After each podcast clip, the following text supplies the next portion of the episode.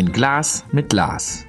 Der Podcast der Schwäbischen Post und Gmünder Tagespost mit Chefredakteur Lars Reckermann. Eine neue Runde Ein Glas mit Glas. Auf meinen heutigen Gesprächspartner, ich nenne schon mal den Namen, Alfred Geisel, freue ich mich besonders. Nicht nur, weil ich als großer Politikfan jetzt Ihren unglaublichen Schatz angraben möchte, den Sie an Wissen haben. Geisel, Sie werden im Juni, am 23., 91 so Jahre das. alt. 91.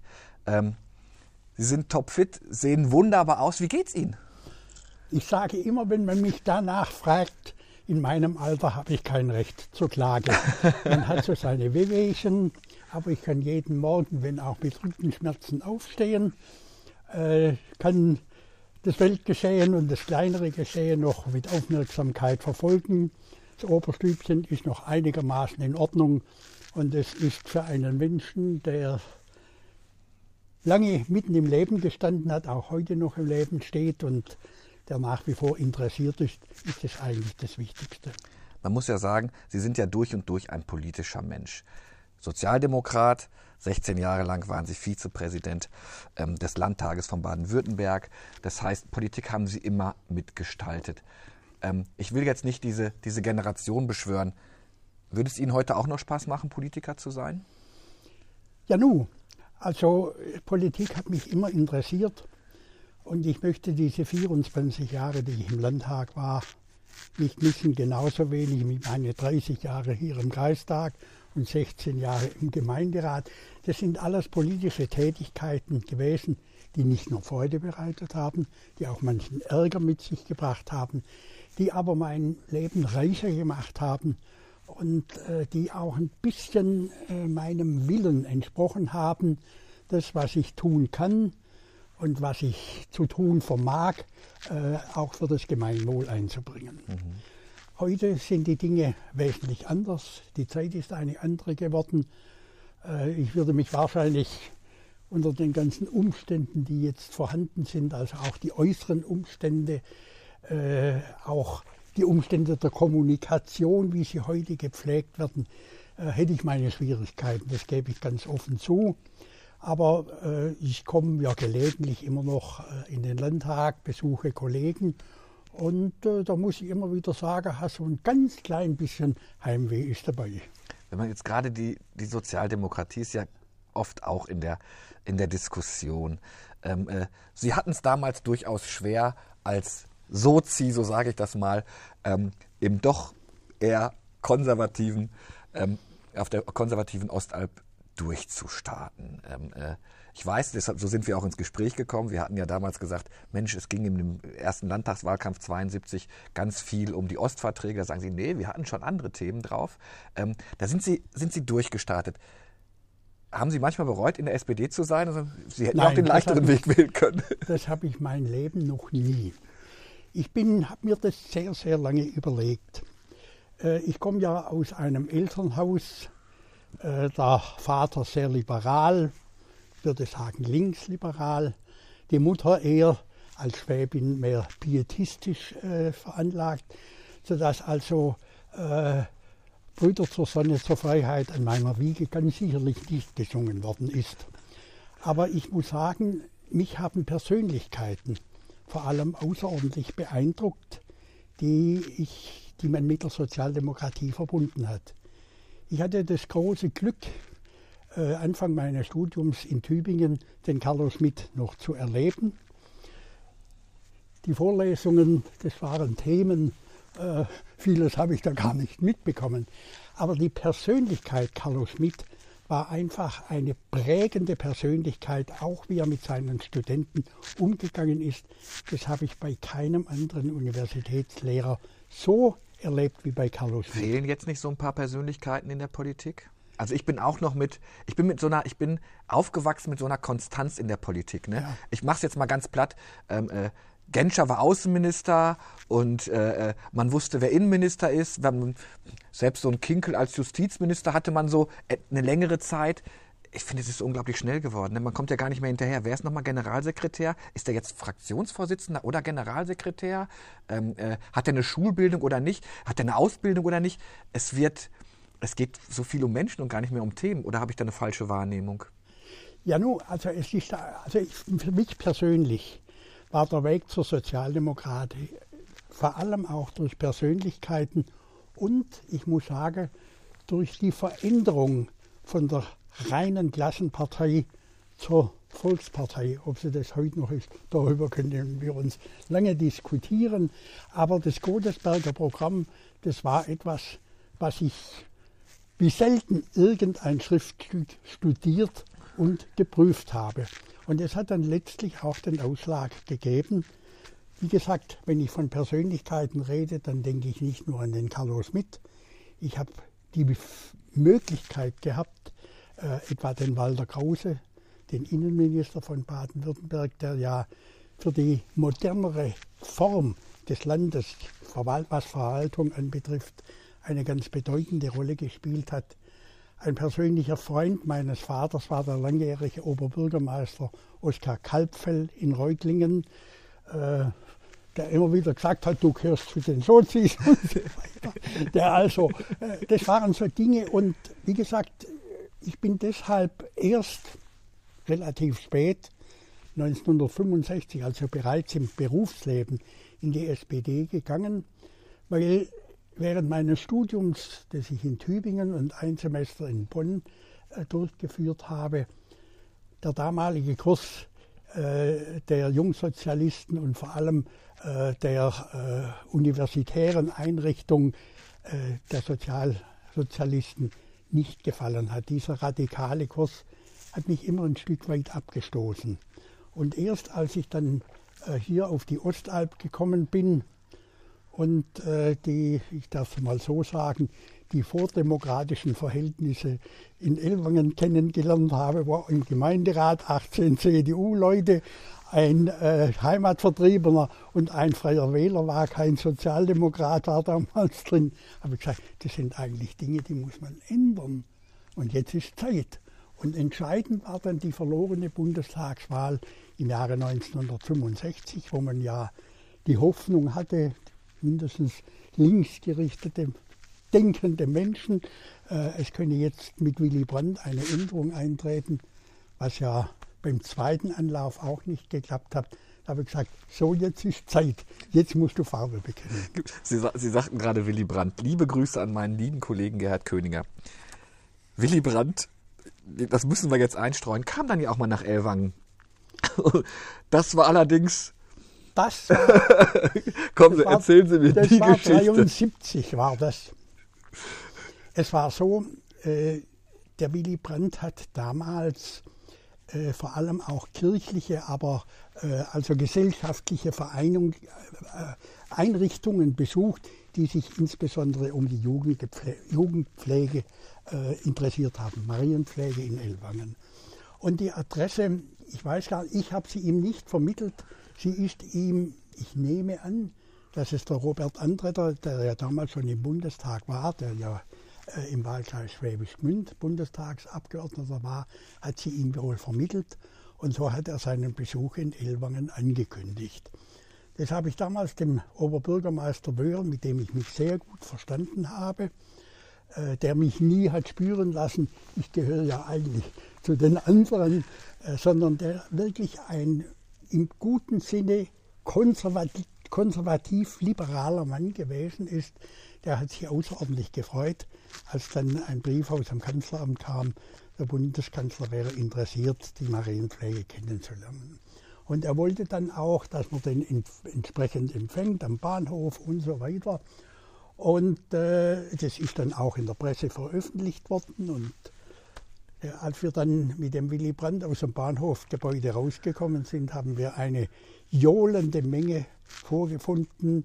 Äh, Verräter an die Wand und es, Johlende Menge war alles andere als Jubel, ne? Das. Reckermann, ich, dem Löhr war das in einer Art und Weise peinlich, wirklich peinlich. Und wir sind dann äh, durch die Stadt gefahren in die Marienpflege und vor der Marienpflege ging die ganze Geschichte weiter. Wie hat Willy Brandt denn reagiert? Ja, gut. Das wollte ich gerade sagen. Ich war überrascht, wie der Willy Brandt es mit einer Gelassenheit sondersgleichen hingenommen hat. war damals der Erhard Eppler da, dann der Rudi Schieler als Fraktionsvorsitzender, äh, waren hier, bei, um auch den Brand zu empfangen. Und die waren natürlich auch aufgebracht über diese, diese, äh, diese Radauerbrüder, anders kann ich sie nicht nennen, die damals aufgetreten sind. Und der Willy Brandt hat gesagt, das ist politisches Geschäft. Damit muss man sich abfinden. Er hat dann in seiner Rede auch kurz darauf, äh, darauf also kurze Rede am Bahnhof gehalten. Inhaltlich, was er gesagt hat, weiß ich im Einzelnen nicht mehr. Aber als sie immer wieder gebrüllt haben, hat er beispielsweise den Satz gesagt, brüllen Sie noch zehn Sekunden, dann lassen Sie mich mal eine halbe Minute reden. So in diesem Stil, so hat er reagiert. War Ihnen das unangenehm auch oder wie haben Sie das wahrgenommen, Sie persönlich? Ähm, mir war es mir auf der einen Seite peinlich und auf der anderen Seite, darf ich das so sagen, ich habe mich eigentlich geschämt hm. über diese Art. Man konnte zu dem Brand stehen, wie man will aber er hat immerhin ein Amt begleitet und einem Amt, selbst wenn der Mensch einem völlig unsympathisch ist, allein dem Amtsträger als solchen muss man wenigstens, man braucht keine Sympathie, aber wenigstens einen sittsamen Respekt gegenüber aufbringen. Und das war in diesem Falle völlig aus dem Rot. Konnten Sie die Krakele ausmachen? Wussten Sie, aus welchem Lager die kommen? Ja, natürlich wusste ich es. Junge Union wurde gesagt? Junge Union, geführt von meinem damaligen Landtagskollegen Dr. Eugen Volz. Mhm.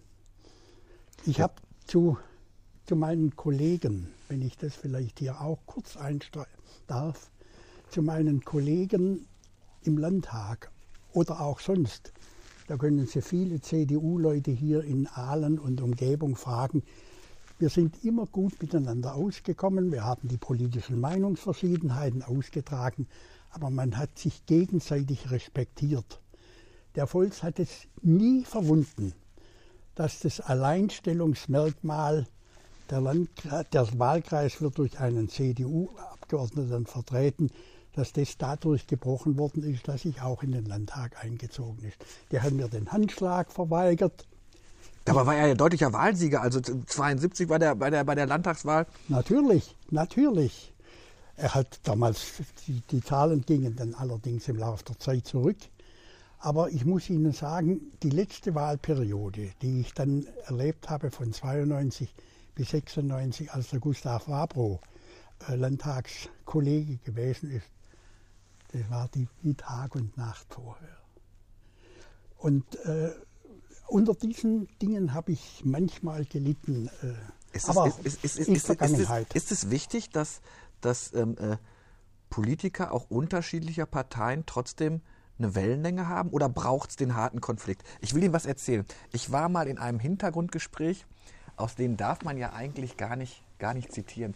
Hintergrundgespräch, ähm, Struck war bei der SPD im Bundestag, Fraktionschef, und ich saß zusammen mit Ach, wie hieß der von der Union? Der Mann. Kauder. Bitte? Der Kauder, der Volker Kauder. Volker Kauder. Und wir saßen am Hintergrundgespräch und Struck war, war gestorben. Mhm. Und Herr Kauder sagte dann vor Journalisten, wir haben uns zwar vor der Kamera gezofft wie die Kesselflicker, aber wir haben uns immer respektiert. Der war richtig traurig. Ja. Der war richtig traurig, dass er sowas hatte. Und wenn Sie jetzt sagen, äh, meine Frage war dann immer, wie wichtig ist es im politischen Geschäft, dass man, dass man sich krawallt? Also manchmal denke ich, okay, ich, es braucht die Gegenmeinung und ich finde, man muss auch eine ganze Menge aushalten. Aber war das für Sie wichtig, dass man, Sie sagten mit dem Wabro, Gustav Wabro, war es ein anderes Zusammenarbeiten? Angenehmer, aber angenehmer soll's, angenehm soll es doch der Politik gar nicht gemacht werden, oder? Nein, aber ich nenne Ihnen nur ein Beispiel.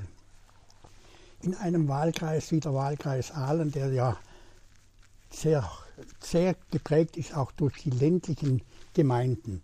Auf denen finden Dorffeste statt. Da hat der Musikverein sein Jubiläum, der Gesangverein, der Trachtenverein und so weiter.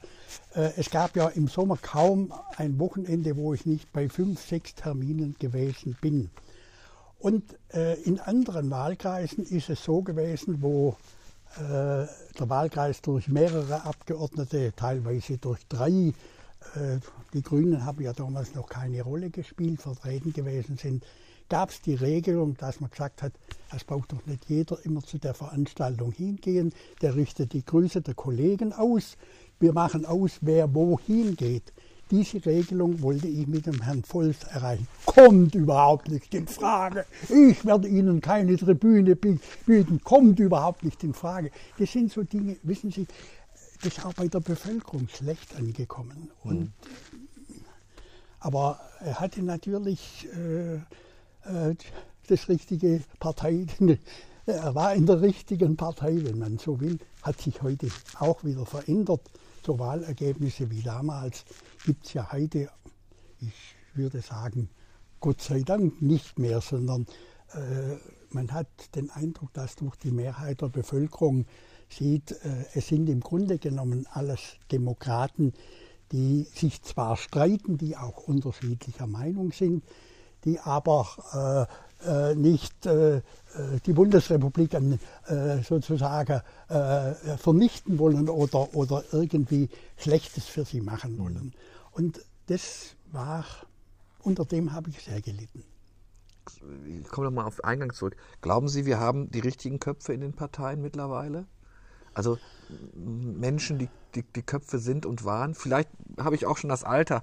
Ähm, so ein Helmut Schmidt, so ein, selbst so ein Wehner, ähm, so ein Helmut Kohl, so ein Genscher, das waren, das waren Typen, ich finde, es ist so austauschbar geworden in vielen Bereichen, oder sehe ich das falsch? Also man ist natürlich geneigt, die Vergangenheit, auch was Personen anbetrifft, ein Stück weit zu glorifizieren, beziehungsweise sie in einem helleren Licht zu sehen, als sie gewesen sind. Die haben auch ihre Fehler gehabt und die haben auch ihre Fehler gemacht und so weiter, keine Frage. Aber in einem Punkt, da möchte ich Ihnen recht geben und das ist auch mein Gefühl. Sie werden alle so glatt. Sie werden alle so glatt. Sie, man, der Wiener war zum Teil ein unmöglicher Mensch, mit dem hat man sich aber reiben können. Und das ist heute, entweder reibt man sich, dass man ins Persönliche abgleitet, oder aber man äh, streitet über Dinge, die, die es eigentlich gar nicht wert sind. Wir haben viel, viel größere Probleme, über die wir streiten können, äh, als äh, wenn der äh, einen Fehler in seiner Doktorarbeit gemacht hat und so weiter.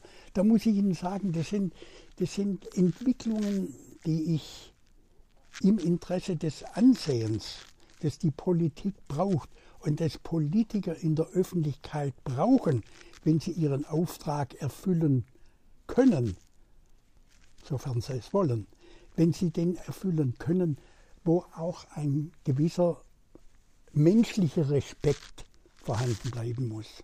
Wie oft mussten Sie eigentlich, Sie haben es dann ja in die Hochpolitik geschafft, gab es dann irgendwann der Zeitpunkt, wo Sie gesagt haben, okay, Politik ist Kompromiss. Kompromisse zu schließen, wo Sie sagen, meine Güte, da, oder die Sie heute noch beschäftigen, ich mache es mal vorsichtig. Lieber Herr Reckermann, das war eine meiner ersten Erkenntnisse, dass es eine Politik, wo man seine eigene Meinung oder auch die Meinung der Partei lupenrein umsetzen kann, dass es die nicht gibt. Und ich würde sogar zu sagen wagen, glücklicherweise ist es so. Denn vor allem auch in der heutigen Zeit, wo die Gesellschaft viel komplexer geworden ist, viel vielfältiger geworden ist, wo die Interessen auseinandergehen, äh, kommt man gar nicht darum herum, nach Lösungen zu suchen, die einen ein Höchstmaß an Konsens. Man wird es nie hundertprozentig erreichen, aber ein hohes Maß an Konsens auch in der Öffentlichkeit möglich machen. Von daher gesehen muss ich sagen, der, Kompromiss, der wird ja immer nur auch mit dem Attribut faul äh, äh, kombiniert.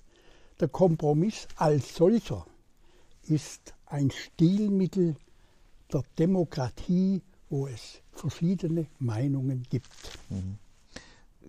Wie verfolgen Sie denn dann solche so Sachen wie ähm, ähm die letzten SPD? Also für mich war, sind Parteien sowieso immer ähm, ein Mittel, um sich auszutauschen, um Demokratie zu leben, um sich Meinung sagen zu können.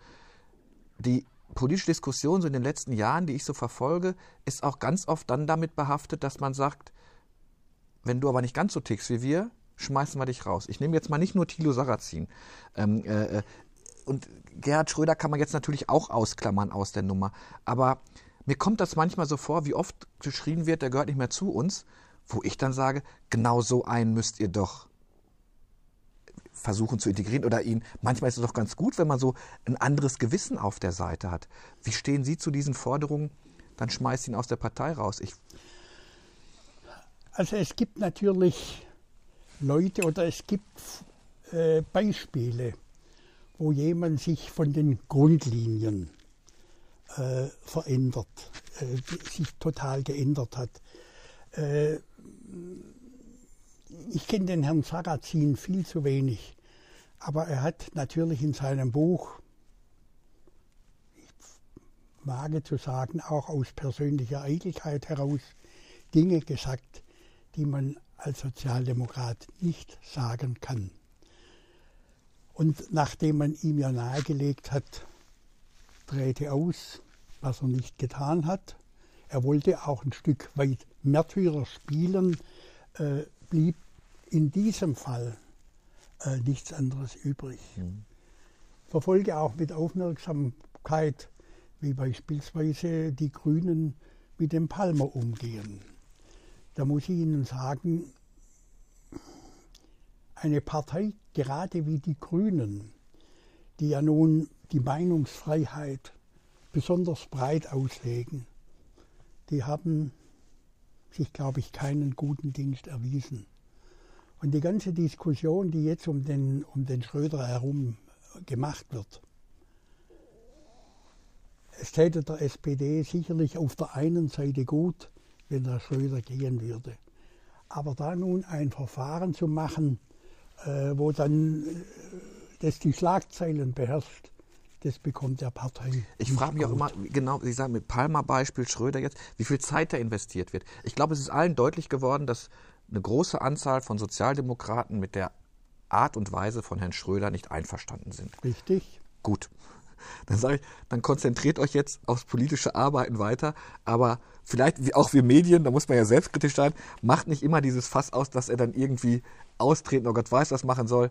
Von mir aus, nehmt, nehmt seine Beiträge noch und dann, äh, ich glaube, er ist schon, er hat sich schon genug selbst isoliert, als wenn es dieses Zeichen nochmal bräuchte. Er hat ne? ein Stück weit selbst demontiert. Ja, sehr gut, ja.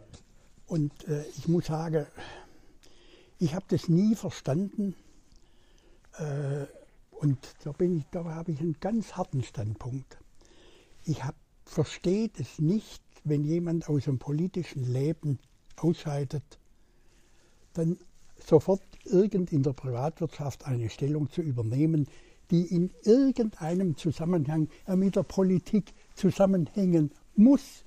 Der Untersteller beispielsweise, das ist beinahe ein persönlicher Freund, aber ich halte es nicht, das ist nicht in Ordnung, wenn man solche Dinge macht. Und so gibt es viele, viele Beispiele.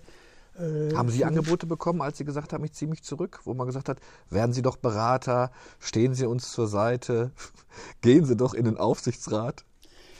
Äh, kann man, ich habe, nachdem ich aus dem Landtag ausgeschieden bin, war ja nicht ganz unbekannt, habe ich von verschiedenen Seiten auch, habe ich nicht bei uns Mitarbeiter oder sonst, du kannst uns doch ein bisschen beraten, wie man das macht. Sie haben Kontakte, gesagt, das ist... Mache ich nicht. Ich bin jetzt aus der aktiven Politik ausgeschieden. Äh, erstens einmal, ich habe nach 24 Jahren eine gute Versorgung bekommen, war ja auch vorher noch Beamter und so weiter.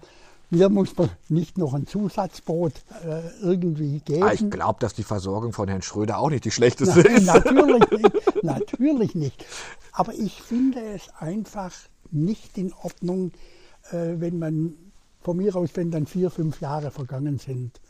Äh, der Oettinger hat es ganz, ganz geschickt gemacht, wobei da man auch drüber streiten kann.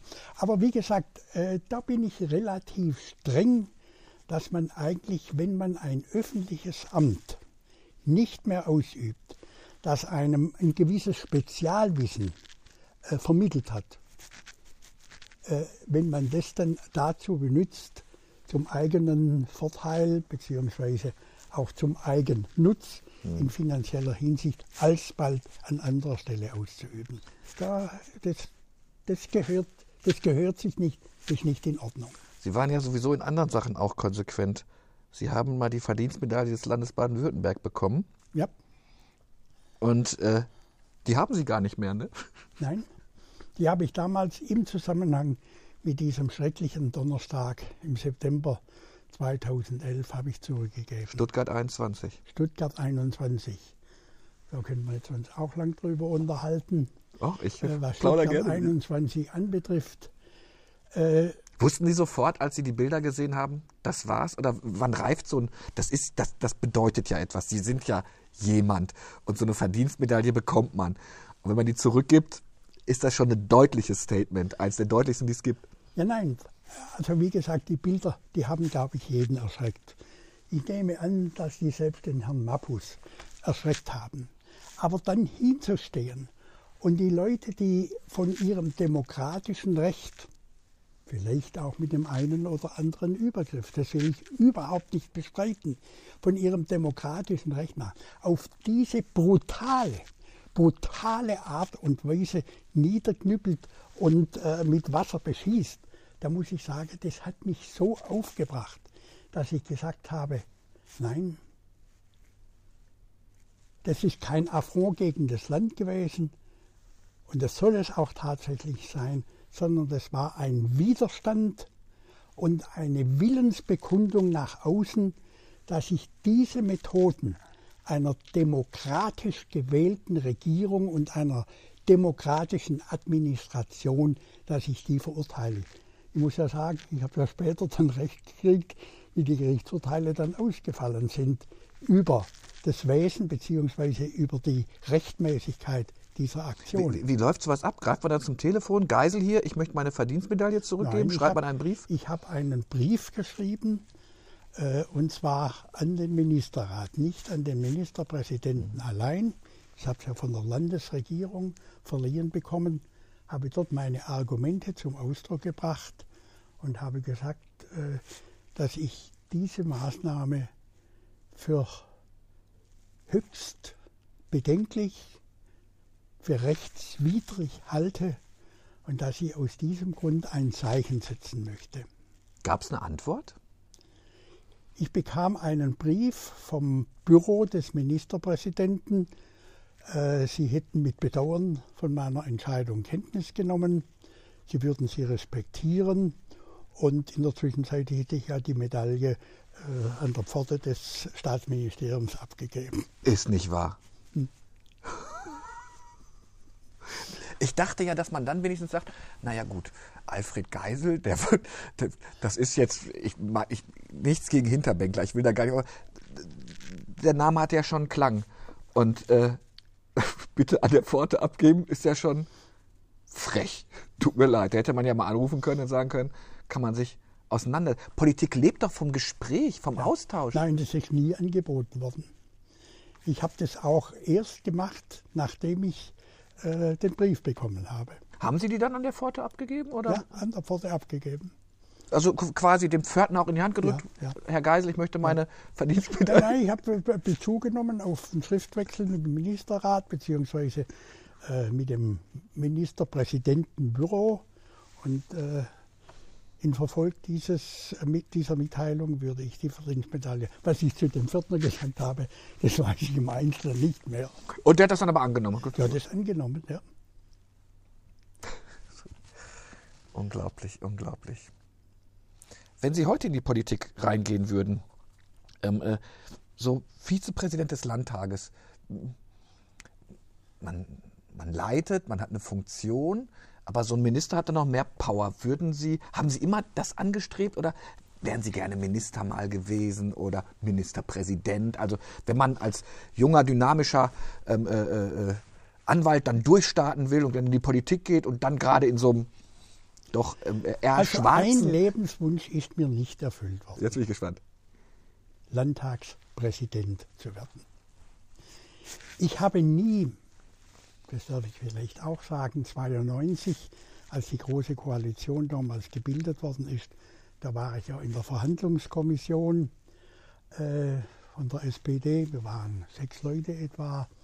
Und als es dann darum ging, äh, wir kriegen den und den Ministerposten oder Staatssekretärposten, da hat mir damals der Spöri äh, gesagt, du wirst bei mir Staatssekretär im Wirtschaftsministerium. Dann habe ich gesagt, lieber Dieter, ich bin mit meiner Funktion als Vizepräsident sehr zufrieden. Das entspricht auch mehr meiner Art. Vielleicht ist es ein interessantes, auch eine interessante Bemerkung, die ich jetzt nicht mache, weil ich damit angeben will. Aber bei den Wahlen für das engere Präsidium, der Präsident und die Stellvertreter werden ja alle äh, vom Parlament gewählt. Da habe ich immer gegenüber allen Präsidenten und anderen Vizepräsidenten, Kollegen, die höchste Stimmenzahl bekommen. Da waren die manchmal sehr sauer. Warum? Weil die Menschen gespürt haben, da ist einer, der auch seine Fehler hat, völlig klar, aber der ein gewisses Geschick hat. Wenn die Wogen hochgehen durch ein beschwichtigendes, durch ein mahnendes, manchmal auch in Form von Ordnungsrufen sich äußernde Meinung zu sagen, um die Stimmung wieder zu befrieden und in geordnete Bahnen zu bringen. Gibt es da so eine Sitzung, wo Sie sagen, oh, da musste ich aber richtig reingehen? Oh ja, Sag da, mal. hat es einige gegeben. Bleibt Ihnen eine in Erinnerung, wo Sie sagen, boah, da weiß ich noch, da ging es so an die Decke? Ich, ich erinnere mich an eine Diskussion, da ging es um die Frage, inwieweit nach der Änderung des Paragraphen 218 der ja in beschränktem Umfang äh, Schwangerschaftsabbrüche zulässig erklärt hat, inwieweit dieses Angebot auch in den Krankenhäusern in Baden-Württemberg verwirklicht wird. Und zum Beispiel der Ostalbkreis hat ja sich lange dagegen gewehrt, selbst wenn Ärzte vorhanden gewesen sind, äh, von dieser Möglichkeit Gebrauch zu machen, dieses äh, tatsächlich dann durchzuführen. Ist ja dann, äh, später ist es dann in den Kreis, im Kreis, im, am Krankenhaus in, in Münden möglich gewesen. Und da gab es eine Diskussion und da waren oben auf der Tribüne waren Frauen, die natürlich, mein Bauch gehört mir so nach diesem Motto, da waren äh, und die dann äh, bei bestimmten Äußerungen, ich weiß noch, mein Kollege Heckmann von der CDU, den ich sehr geschätzt habe, war ein netter Kerl, wir waren befreundet. Der hat also da den Standpunkt, kommt überhaupt nicht in Frage und so weiter, ungeborenen Leben und so. Und dann haben die da oben natürlich gebrüllt. Er hat gesagt, meine Damen, ich mache Sie darauf aufmerksam, dass Misstrauens- oder Missbilligungsäußerungen von der Tribüne nicht erlaubt sind. Ich ermahne Sie, dieses zu unterlassen, sonst müsste ich von meinem Hausrecht Gebrauch machen. Da haben die so ganz komisch geguckt, beziehungsweise die CDU hat, schmeiß doch, schmeiß doch die Kerl. Sagt, ich habe die jetzt ermahnt. Und dann äh, ging es also weiter, die Diskussion, und dann haben sie Flugblätter runtergeworfen. Und daraufhin habe ich gesagt, wenn Sie jetzt sich nicht bei, dann mache ich von meinem Hausrecht, jetzt wird Haus, Hausrecht ich weiß noch, der Meier Vorfelder saß auf der Regierungsbank, der Präsident ist unfähig, unfähig und so weiter und so fort. Also es war wirklich ein Sturm der Entrüstung, der da ausgelöst worden ist. Es gab dann Gott sei Dank, der Kollege Baumhauer, der war damals äh, Staat, äh, der hat äh, parlamentarischer Geschäftsführer, der hat dann ein bisschen für Ruhe gesorgt. Und als dann die da oben immer noch weitergemacht haben, habe ich den Saal räumen lassen. Am nächsten Tag, das war die letzte Überschrift, die ich in der Bildzeitung bekommen hat, die da lautete, Geisel schmeißt die Frauen raus. Tat Ihnen manches weh, wenn Sie das über sich lesen mussten, oder? ja, nur, also es, äh, es war nicht so wie in der letzten Periode, dass man die raustragen musste. Die haben es dann vielleicht wahrscheinlich selber eingesehen, dass das so nicht Wie war denn Ihr Verhältnis zu Meier Vorfelder? Wenn ich Sie jetzt kenne, wenn ich Meier, ich, Meier Vorfelder kenne ich nicht persönlich, kenne ich aus Medien und aus, aus das stelle ich mir aber auch schon so ein bisschen wie Zündschnur und Streichholz vor, oder nicht? Der Meier Vorfelder war, den kannte ich ja noch als Referendar, äh, der Meier Vorfelder war im persönlichen Umgang, wenn man so beim Viertel miteinander, das kam öfters vor, es ist ja nicht so gewesen. Das ist du nicht beim Viertel geblieben. Ja, sondern nach der Sitzung ist man ja oft, äh, ich, hat man mit dem zusammensitzen können und wir hatten ja vor allem ein Gebiet, äh, über das man dann verhältnismäßig neutral sprechen konnte. Äh, das war der Sport und der Fußball. Äh, da war der, aber wenn der dann ein, zwei Viertel getrunken hat, dann wurde er in einer Art und Weise aggressiv, dass es nicht mehr feierlich war. Und da muss ich Ihnen ehrlich sagen, der ist dann auch sehr persönlich geworden. Und das, der Umgang mit ihm war nicht einfach. Hat, hat man als Berufspolitiker politische Freunde oder sind das, sind das Weggefährten, die einem zu einem Ziel bringen. Ich versuche das vorsichtig zu machen. Würden Sie sagen, Sie haben Freundschaften geschlossen im Landtag? Ja, also ich habe ganz sicherlich Freunde, also persönliche Freundschaften. Das heißt, dass man auch über familiäre Dinge miteinander redet, dass man seine Sorgen austauschen kann, äh, dass man auch Stimmungen zeigen kann. Da gibt es eine ganze Reihe von, von Leuten, wo das durchaus möglich war. Also zum Beispiel, wenn ich jetzt mal von meinen eigenen Parteifreunden ausgehe, zählt dazu etwa der frühere Bundestagsabgeordnete äh, Robert Andretter, mit dem ich mich regelmäßig treffe. Dazu gehört der Frieder Birzele, den ich auch noch aus Studienzeiten her gekannt habe, beziehungsweise Studienzeiten ist falsch, aber als er noch in Tübingen war, wo ich meine Doktorarbeit dann damals geschrieben habe und äh, mit wem ich zunehmend nach anfänglichen Schwierigkeiten auch eine persönliche Freundschaft geschlossen habe. Das war der Erhard Eppler. Mhm. Und wen ich auch zu einem persönlichen Freund rechnen will und kann, das war der Hans-Jochen Vogel. Der Hans-Jochen Vogel war für mich immer das Vorbild in seiner Unbestechlichkeit, in seinem Fachwissen, in seiner auch abwägenden Art. Und wenn ich zur CDU gehe, mit wem ich gut befreundet war, das war der Thomas Schäuble beispielsweise. Oder mit dem Gustav Fabro. Mhm. Der Gustav Fabro war ein guter Freund von mir, der war ja Referendar bei mir, als ich noch am Landgericht war so, so, entstehen, so entstehen Freundschaften. Und Gott sei Dank bei der FDP mit dem Hinrich Enderlein, ich weiß nicht, ob Ihnen der Name etwas sagt, äh, der ist ja dann äh, nicht mehr wiedergewählt worden, der war im Wahlkreis Tübingen und ist ja dann äh, nach Berlin gegangen und wurde dann Minister im ersten Kabinett Stolpe. Mhm. Also in Brandenburg war, hat er das Kultusministerium, mit dem bin ich heute noch in Kontakt, oder der Friedrich Haag Senior, dem es leider gesundheitlich gar nicht gut geht, den würde ich auch zu einem persönlichen Freund rechnen. War, war Berlin für Sie mal oder Bonn, Berlin, also ähm, äh, der Bund mal Thema oder sagen Sie, nee, im Ländle?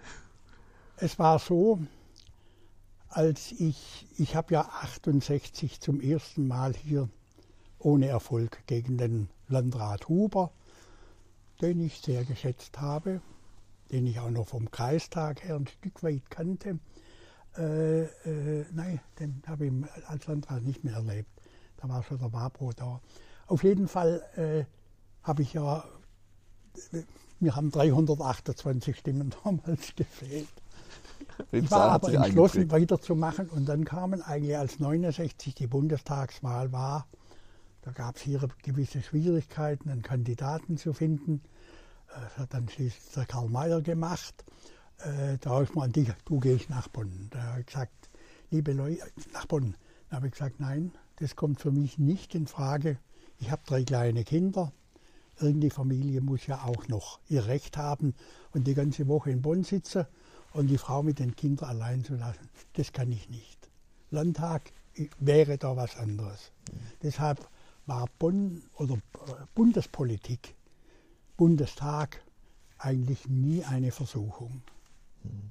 Gibt es so politische Sachen, wo Sie gesagt haben, ah, verdammt, das, das hat der Politik echt geschadet? Ich, muss, ich will es Ihnen verdeutlichen.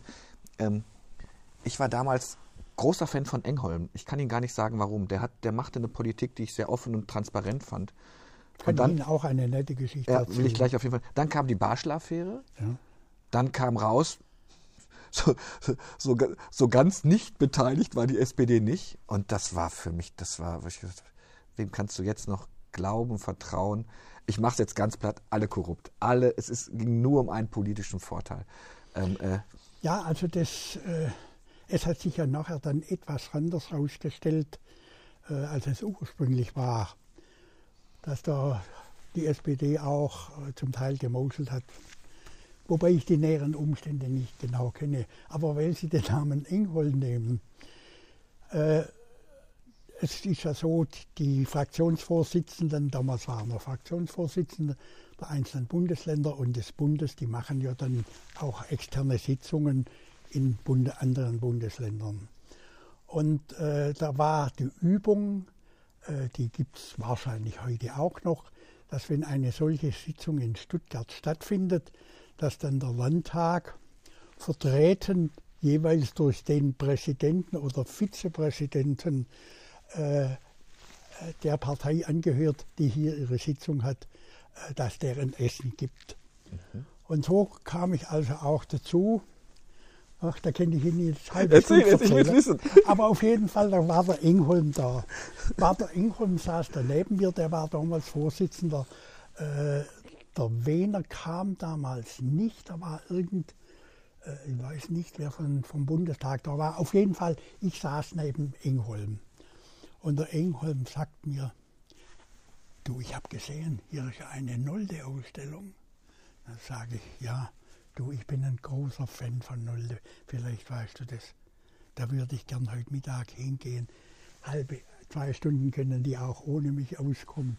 Und so bin ich dann mit dem Engholm in die Nolde-Ausstellung, in die Staatsgalerie gegangen. Das war eine, eine reizende Begegnung. Der Engholm war ein Mensch, der einem zuhören konnte, was bei vielen anderen nicht der Fall war. Aber das war wirklich eine mich bereichernde Begegnung. Solche Dinge, die möchte ich nicht missen. Ähnlich, als einmal die Bundes, der Vorstand der Bundestagsfraktion in Stuttgart tagte von der SPD mit Wehner. Da wurde das also auch das Essen und ich musste das geben. Und äh, da saß ich neben Wiener. Um Gottes Willen. Was machst was, über was redest du mit diesem Menschen, der ja bloß schnurrt? Kommunistische Vergangenheit. Muss ich Ihnen sagen, Herr Reckermann, die anderthalb Stunden, die möchte ich nicht wissen. Der Wiener hat mir erzählt von seinem Ferienhaus auf Gotland, glaube ich. Und wie er mit seiner, ach, wie heißt seine seine äh, Stieftochter, die, ja, die, die er ja dann später, also Stieftochter, die er dann später noch geheiratet hat, wie sie da machen und wie er da seinem Hobby äh, zu schnitzen und so weiter nachgeht. Der hat mir Dinge erzählt, der hat sich nach meinen Kindern erkundigt. Ich habe gedacht, das darf doch nicht der Wähler sein, den man als, äh, als Kotzbrotten im Land hat. Ich glaube, die meisten Ordnungsrufe, ne? Herbert Wehner, keiner hat keiner so also bis sind, heute nicht. Das sind so Dinge, Herr Reckermann, die, die ein Stück weit auch mein Leben geprägt haben. Ich, ich habe Sorge, dass ich es schon mal in einem früheren Podcast erzählt habe. Meine Begegnung oder das, was ich so bei Wehner mitgenommen habe, ich liebe seine Reden. Also die kann man sich ja alle auf YouTube mittlerweile auch angucken. Und es gibt diese Geschichte, ich glaube, ich habe es schon mal erzählt, ich muss es nochmal erzählen. Es gibt die Geschichte, früher saß man ja, saß ja die Bundestagsfraktion alphabetisch geordnet. Mhm. Und der, äh, es gab einen Abgeordneten mit Z, ich komme jetzt nicht auf den Namen, hatte auf jeden Fall Z. Und der beschwerte sich bei Wehner, dass er immer hinten sitzen muss, weil er halt, mhm. weil sein Nachname mit Z anfängt. Und da hat Wehner gesagt, dann nennen Sie sich doch Arschloch, dann können Sie vorne sitzen. Und Wilder war für mich auch ein, ich hätte nie gedacht, das finde ich jetzt toll, dass Sie das sagen, dass man mit dem so, das war für mich ein Polterer. Ne? Das war ein mhm. natürlich hochpolitischer Mensch, der ganz mhm. viel mit, mit, auch der ganz viel erlebt hat, aber den kannte ich nur als ja, ja. Aber ist doch toll, wenn sie dann, hm? wenn der dann fragt, Mensch, ja, doch, also Herr Geisel, was macht denn die Familie? Muss sagen, ich muss sagen, ich war total baff. Total baff war. Wenn Sie jetzt so die politischen Diskussionen mitverfolgen, ähm, äh, äh, die Diskussion, wie wir, wie wir mit Politikern auch umgehen oder Politikerinnen, hat sich da was verändert oder sagen Sie, naja, komm, damals wurde schon gestritten, ich musste damals auch schon einen Saal räumen lassen. Ähm, es gibt genug Strauß-Aussagen, die gar nicht so weit davon entfernt sind, was heute andere politische Parteien so von sich geben. Sind wir sensibler geworden? Hat sich doch alles verändert? Oder ist es eigentlich gleich geblieben? Nur jetzt kommuniziert man das über 18 Kanäle und nicht mehr nur über, über die Tagesschau? Ja, nur also gelegentlich. Es gibt ja einen äh, äh Sender, wie man das nennt, das ist eine andere Frage, werden ja also nicht direkt übertragen, sondern es werden ja Aufzeichnungen vom Landtag mhm. in äh, einem eigenen Kanal werden ja ausgestrahlt. Und die schaue ich mir dann gelegentlich einmal, wenn ich Zeit und Lust habe, schaue ich mir die an. Da muss ich sagen, äh, was ich also beispielsweise bemängle, ist äh, in der Geschäftsordnung steht drin, äh, dass die Reden, abgesehen von äh, Verlautbarungen der Regierung und äh, Erwiderungen auf Regierungserklärungen, dass die in freier Rede gehalten werden müssten. Und es gab natürlich Kollegen, ich selber habe manchmal auch, wenn es um irgendeine grundsätzliche Frage steht, bestimmte Passagen habe ich mir wirklich aufgeschrieben, damit ich ja nicht einen Fehler mache oder gar vergesse oder sonst irgendetwas. Aber sonst habe ich mich bemüht, in freier Rede zu, weil es auch viel lebendiger ist, weil man auch mit Gästen irgendetwas zum Ausdruck bringen kann. Wenn ich das jetzt verfolge, dann und dazu muss ich Folgendes sagen, das kann doch so nicht geschehen. Und wenn ich weitermache, also ich, ich Wenn man sagen, seine Emotionen ablesen muss, ist ja, es schon wenn schwierig. Wenn man die Emotionen ablesen muss. Der Rühlkamp ist da eine Lohnen eine wirklich gute Ausnahme. Manchmal der Stoch, aber da liest man auch zu viel ab. Aber auf jeden Fall. Und dann sind natürlich die Argumentation und auch, auch jetzt noch, nachdem der Fichtner aus dem, und der Repple aus dem äh, Parlament ausgeschieden sind, also die Kotzbrocken von, von der AfD, äh, ist auch jetzt noch, sind die Zwischenrufe zum Teil wirklich. Sind die anders geworden als früher? Haben Sie das verfolgt? Es gab, es gab natürlich auch zu meiner Zeit. Aber man hatte den Eindruck, dass die Disziplin, wenn ich so sagen darf, und auch die Selbstbeherrschung besser war. Vielleicht glorifiziere ich mhm. jetzt Mag sein. Ich weiß es auch nicht. Also ich verfolge das ja oft und auch, dann, ähm, auch äh, einige Parteien, wir nennen ruhig auch mal die AfD, hat ja auch dann einen Kanal, bei dem natürlich immer deren Sachen sind. Wenn ich das so vergleiche mit anderen Sachen, sage ich, okay, damals wurde auch hart gerungen. Also natürlich. Wehner hat, hat kein Blatt vorne, Strauß natürlich auch nicht. Man hat sich, man hat sich gut, man hat sich gut gefetzt. Ähm, aber ne, ich gucke auf die, Sie glauben es gar nicht, wir sind schon 50 Minuten zugange, aber es ist so hochspannend. Wenn Sie jetzt als Landtagsvizepräsident dort sitzen, Sie sind ja nun mal Mensch. Sie haben Freundschaften. Sie haben vielleicht auch Leute, wo Sie sagen, den kann ich nun überhaupt nicht riechen. Wie schwierig ist es denn da, die Neutralität zu bewahren und dem einen vielleicht doch mal die 30 Sekunden länger zu geben und dem anderen sofort sagen, du bist raus? Also da muss ich, das nehme ich für mich in Anspruch. Ohne vielleicht mal einen Fehler gemacht zu haben. Aber wenn da einer da unten geredet hat auch wenn der mir unsympathisch war, der nimmt jetzt sein parlamentarisches Recht, der nimmt die Aufgabe wahr, die ihm seine Fraktion übertragen hat.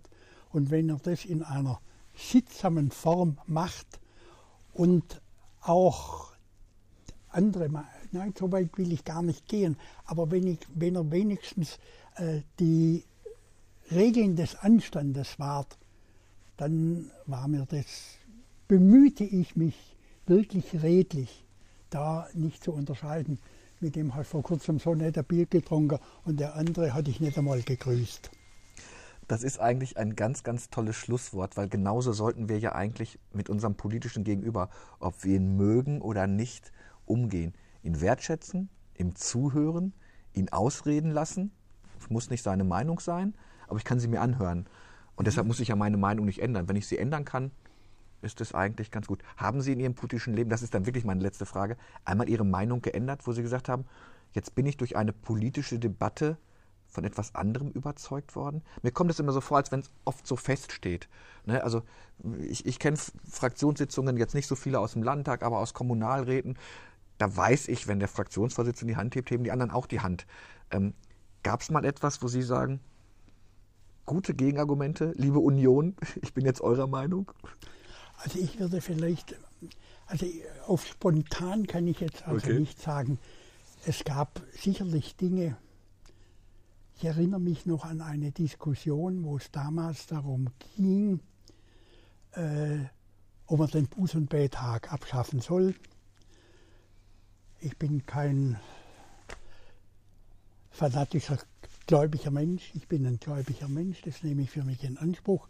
Aber ich bin mir durchaus bewusst, äh, dass man auch da seine Zweifel. Aber ich habe damals ursprünglich gedacht, naja, das kann man ja eigentlich machen, was der Buß- und Betag wird ja von den wenigsten Leuten äh, äh, eigentlich als das wahrgenommen, was er eigentlich sein sollte.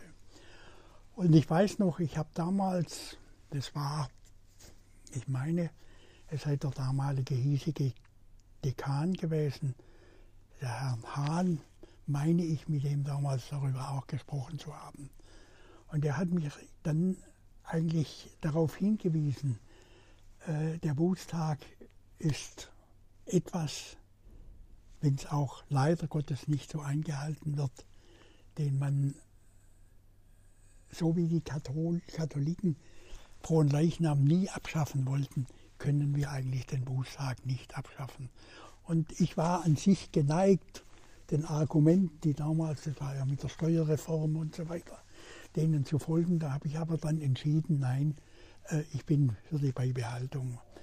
Aber wesentlich anders vielleicht noch, ich war ursprünglich im Jahre 90, ja, das war vielleicht sogar noch vorher, nein, 92, als zum ersten Mal die Pläne von Stuttgart 21 veröffentlicht, der Vorschlag Ingenhofen und so weiter, hat mich das fasziniert.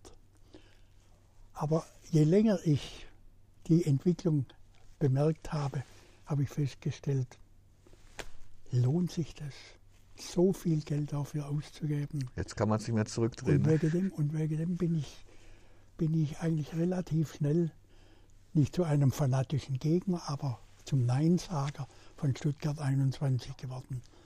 Und noch, das ist vielleicht noch das letzte Beispiel, das hat aber dann mit der parlamentarischen Tätigkeit gar nichts zu tun. Wir hatten einen Freund am Landgericht in, in, äh, in Elbangen, als ich dort noch als Richter tätig war. Der wohnt in Karlsruhe. Und er hat uns eingeladen, das war Mitte der 60er Jahre. Er kenne den äh, Direktor des Versuchsreaktors, Kernreaktors in Karlsruhe. Da war ja der erste Versuchsreaktor, kenne er gut. Und äh, er werde reden, dass wir da mal bei dem sozusagen ein Privatissimum in Sachen Kernenergie bekämen. Das hat dann stattgefunden. Und Herr Reichmann, ich muss sagen, als, Wissen, als naturwissenschaftlicher Laie war das, wenn ich mir überlege, die Bombe von Hiroshima und jetzt wird diese Energie für friedliche Zwecke eine tolle Geschichte. Und als ich dann viel später, nicht zuletzt auch unter dem Einfluss vom Erhard Eppler, muss ich sagen, die Gefahren erkannt habe, was wir da losgetreten haben als Bombe, da habe ich dann meine Meinung völlig gewandelt. Das ist ein Punkt, wo ich wirklich am Anfang viel mich einfach habe hinreißen lassen mhm. von der Begeisterung, nicht ernster darüber nachgedacht habe wahrscheinlich auch viel zu wenig gewusst habe und wo ich nachher dann erkennen musste, lieber Alfred, da hast du dich getäuscht. Was für ehrliche Worte. Man hört wenig Politiker sagen, ich habe mich mal getäuscht. Komischerweise wird das dann immer irgendwie anders verklausuliert.